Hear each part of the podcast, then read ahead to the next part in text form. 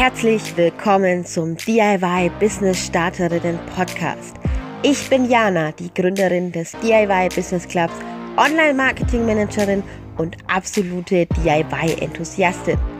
Als DIY-Business-Gründerin weiß ich genau, wie es dir geht und was dich erwartet. Also, worauf wartest du? Lass mich dir zeigen, wie du dein DIY-Hobby zum DIY-Business machst und endlich online erfolgreich deine DIY-Produkte verkaufst. Alles, was du dazu brauchst, sind dieser Podcast, 10 Minuten deiner Zeit und das Durchhaltevermögen, meine Tipps jetzt, hier und heute umzusetzen. Auf geht's, legen wir los.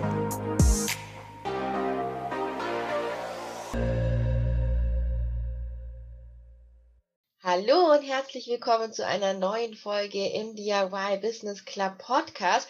Heute wieder mit einem ganz wunderbaren Gast und zwar Maren Mahn-Kiss. Und ähm, ja, wer den Kongress damals gehört hat, der weiß, in der ersten Staffel, Maren war dabei. Wer ihn nicht gehört hat, der meldet sich einfach nochmal ganz schnell an. Und ähm, ich würde aber sagen, trotzdem, Maren, stell dich einmal kurz vor, wer bist du, was machst du? Und dann sage ich auch gerne nochmal, mit welchem Thema wir uns eigentlich beschäftigen hier im Podcast. Ja, äh, ich freue mich sehr, dass ich in deinem Podcast dabei sein darf. Vielen Dank. genau, ich bin Maren Kiss und ich stelle Glasperlen selber her und aus den Glasperlen ja, stelle ich handgefertigte Schmuckstücke her, die ich auf meiner Webseite verkaufe, ähm, aber auch, genau, viel davon ist auch auf meinem Instagram-Kanal zu sehen.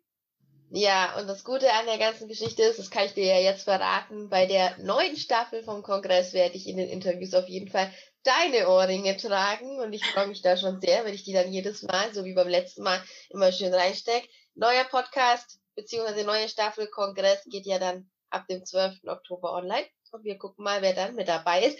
Aber jetzt verraten wir doch mal, mit was wir uns heute hier beschäftigen. Und zwar haben wir uns ja gemeinsam das Thema Märkte und Handwerkermärkte ausgesucht. Auch aus einem Grund, weil du ja ein E-Book hast. Magst du was dazu erzählen? Genau. Ja, also hauptsächlich ähm, habe ich nämlich zumindest vor Corona meine Schmuckstücke, damit habe ich angefangen, die hauptsächlich auf Kunsthandwerkermärkten zu verkaufen und ähm, habe das schon viele Jahre lang gemacht und dabei durfte ich viele Erfahrungen sammeln. Und ähm, diese Erfahrungen habe ich inzwischen in einem E-Book zusammengefasst, um auch ja, anderen ähm, DIY-Ladies, die Lust haben, ihre handgefertigten Sachen auf Märkten zu verkaufen, so ein paar Tipps mit an die Hand zu geben. Ja, und ich kann sagen, dieses E-Book ist wirklich Gold wert. Ich hätte es nicht besser erstellen können. Man findet es im VIP-Club unter den Deals and Calls, aber man findet ja von dir auch eine super Checkliste, sowohl auf deiner Seite, die können wir gerne da unten nochmal verlinken, dann in den Show Notes, als auch wenn man eben Mitglied im VIP-Club ist und du bist ja auch dabei, dann kann ich da also auch direkt fragen. Jetzt frage ich mich aber, du hast gesagt, vor Corona warst du, vor dem bösen C-Wort, warst du immer ganz viel auf Märkten unterwegs. Jetzt ist die Frage natürlich auf der Hand oder liegt auf der Hand, wie viele Märkte hast du denn jemals besucht oder kannst du das irgendwie abzählen? Also insgesamt ähm, habe ich, also das habe ich 2019 festgestellt, ähm, war ich schon in, innerhalb von zehn Jahren auf über 100 Märkten, an denen ich teilgenommen habe. Krass, krass, krass. Das ist auf jeden Fall echt Wahnsinn. Waren es dann nur Handwerkermärkte, waren es auch Messen oder wo ist denn auch der Unterschied zwischen einem Handwerkermarkt, einer Messe und, und diesen ganzen, ja, diesen ganzen anderen kleinen Märkten? Gibt es da einen Unterschied? Magst du da was dazu sagen? Ja, also ähm, ich finde, da gibt es schon einen großen Unterschied. Ähm, ich würde das vielleicht so ungefähr in drei Kategorien einteilen. Es gibt ja einmal so ähm, Messen, das sind wirklich richtig große Veranstaltungen mit vielen Ausstellern in großen Hallen. Ähm, an solche Messen kommt man als äh, ja, kleiner Handwerker nicht so gut ran, ähm, da wirklich ausstellen zu können. Da stellen ja eher Unternehmen oder sowas aus. Dann gibt es aber auch ja so hochwertige Kunst- und Designmärkte, zu denen man sich richtig bewerben muss ähm, und wo auch die Standgebühren entsprechend hoch sind.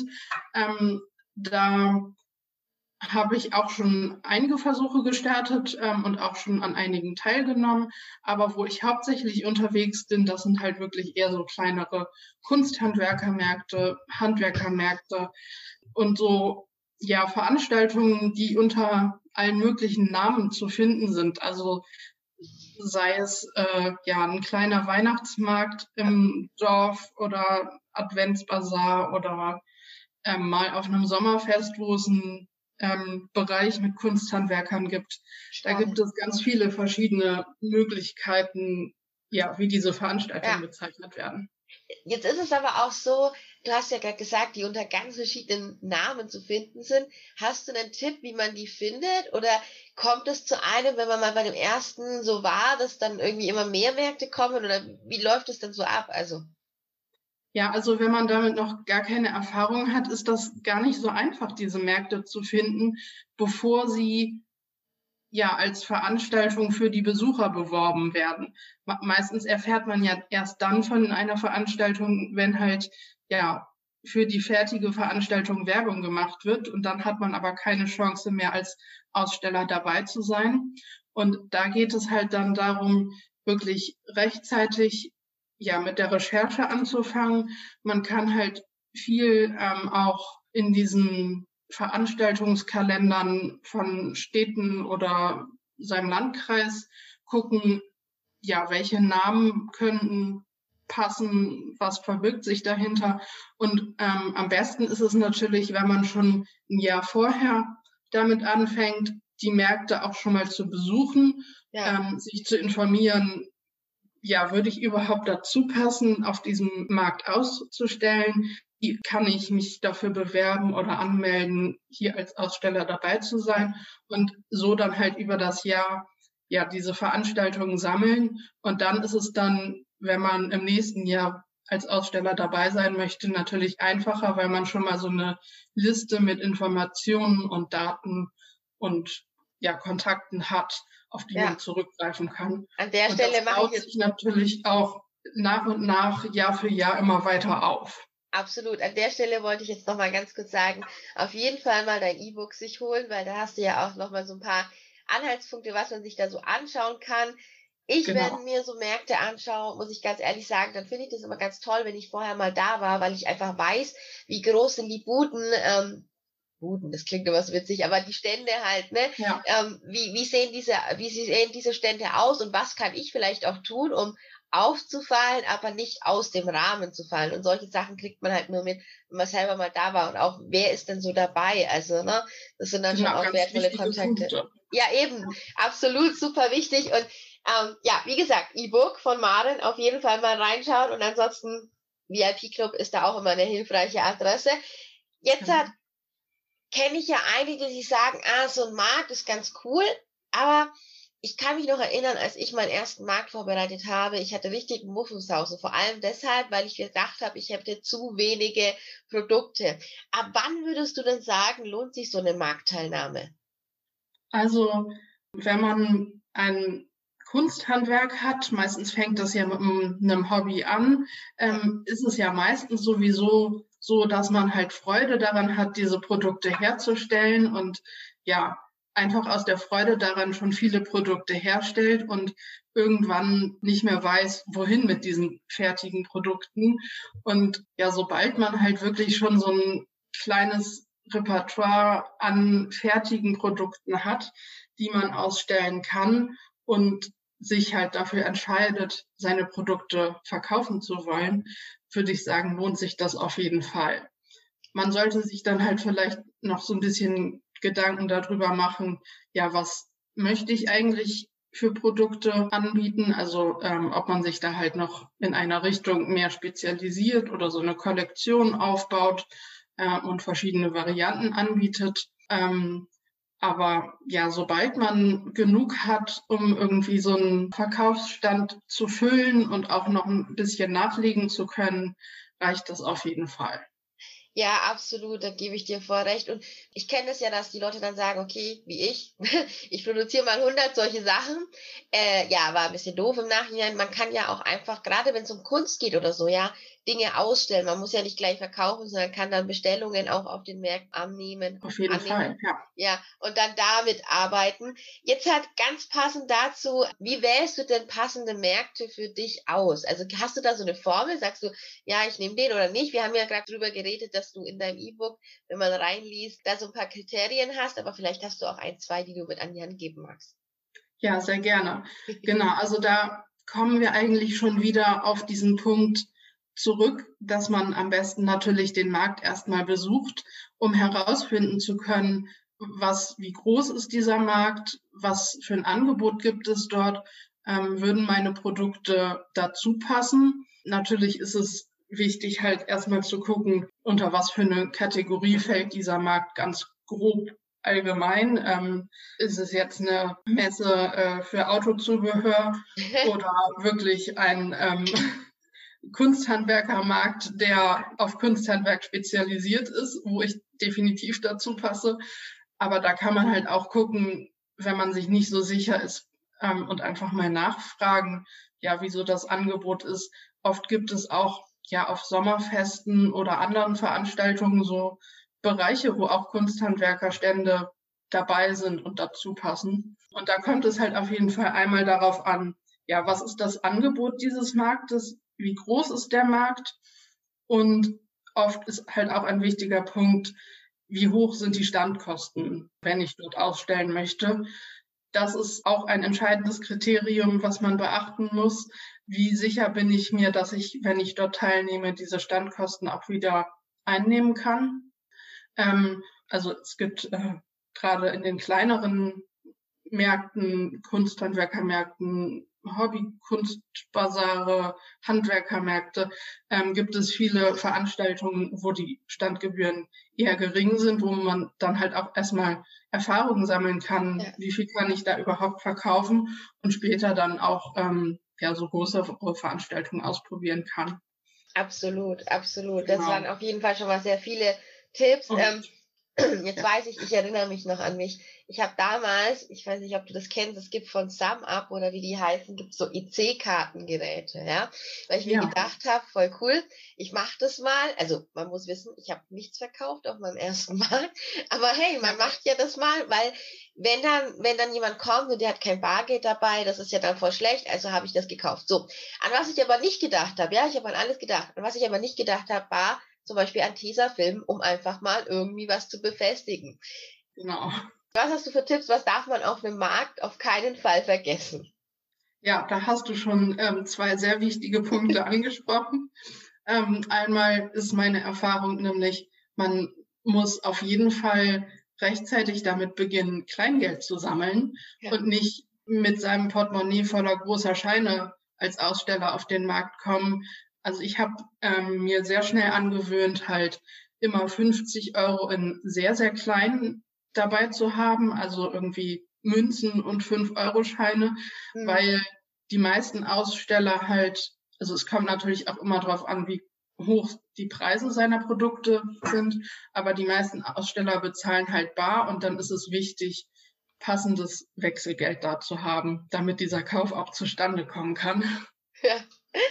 Genau, und dann natürlich so Kleinigkeiten, an die man halt oft gar nicht denkt, wie ja Tesafilm, bisschen Draht, paar Nägel, Bänder, um was zu befestigen oder Klemmen, mal ein paar Haken, um was aufhängen zu können. Vielleicht eine Plane oder sowas, dass du einfach was abdecken kannst, wenn es regnet. Also so alles genau. allgemein. Hast du eigentlich ja. eine Marktkiste? Weil ich habe sowas mittlerweile. Ja, du ja.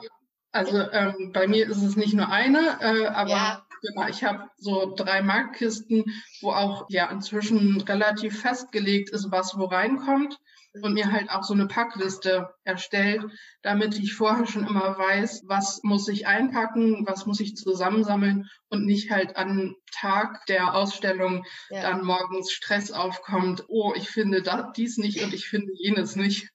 Da ist es halt schon wichtig, ja, sich vorher Gedanken darüber ja. zu machen, was muss Vor allem, wenn du nachts noch irgendwelche Produkte zusammensuchst und zusammenstellst und einfach oh, eh ja. schon übermüdet bist, weil du ja vielleicht noch irgendwas fertig machen musst, ja, und dann, dann hast du keinen Nerv mehr, irgendwie nach Tesafilm zu suchen.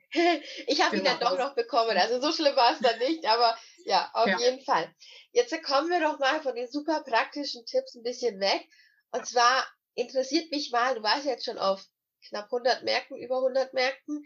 Was war denn da so die lustigste, schönste oder auch skurrilste Geschichte, die du mitbekommen hast oder je erlebt hast? Gibt's da was?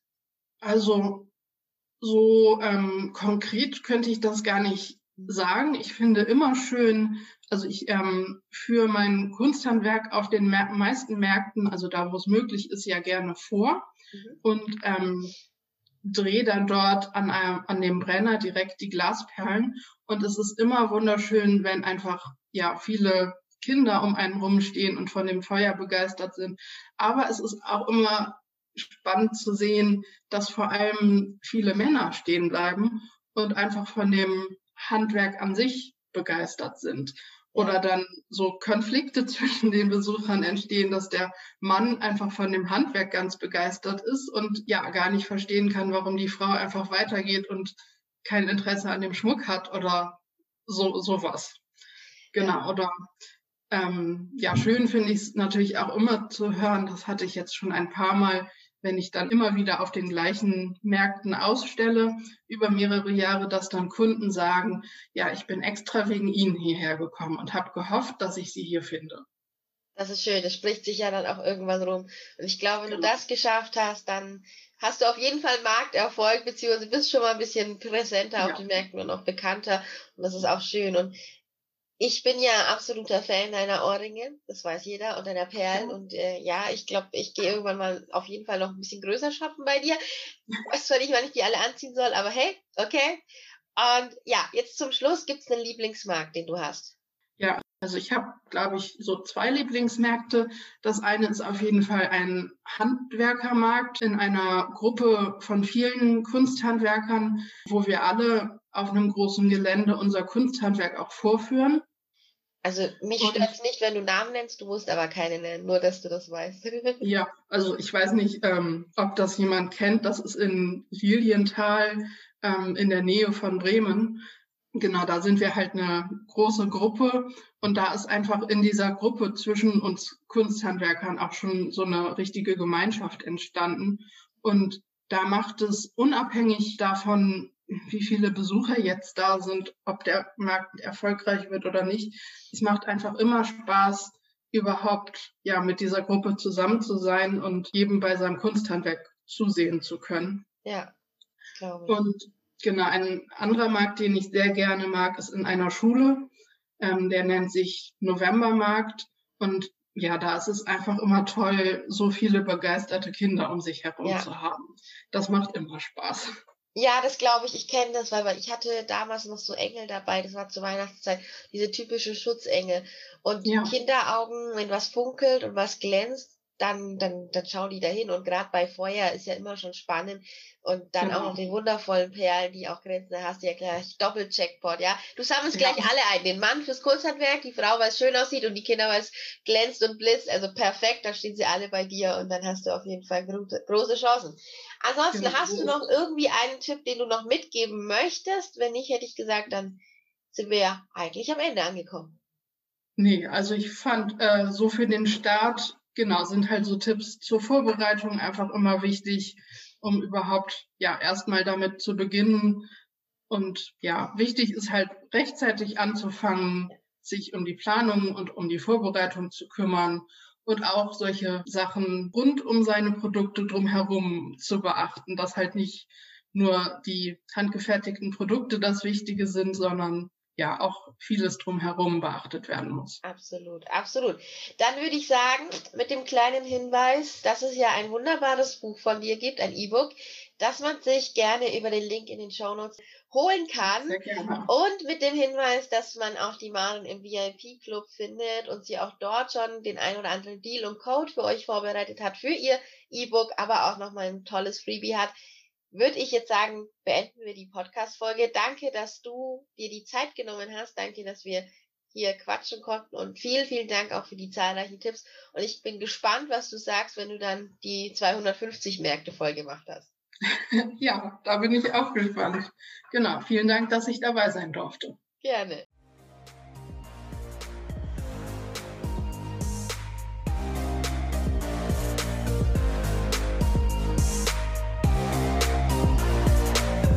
Du hast den DIY Business Starterinnen Podcast gehört und eine Aufgabe an die Hand bekommen, mit der du jetzt hier und heute garantiert dein DIY Business nach vorne auf Erfolgskurs ausrichten kannst.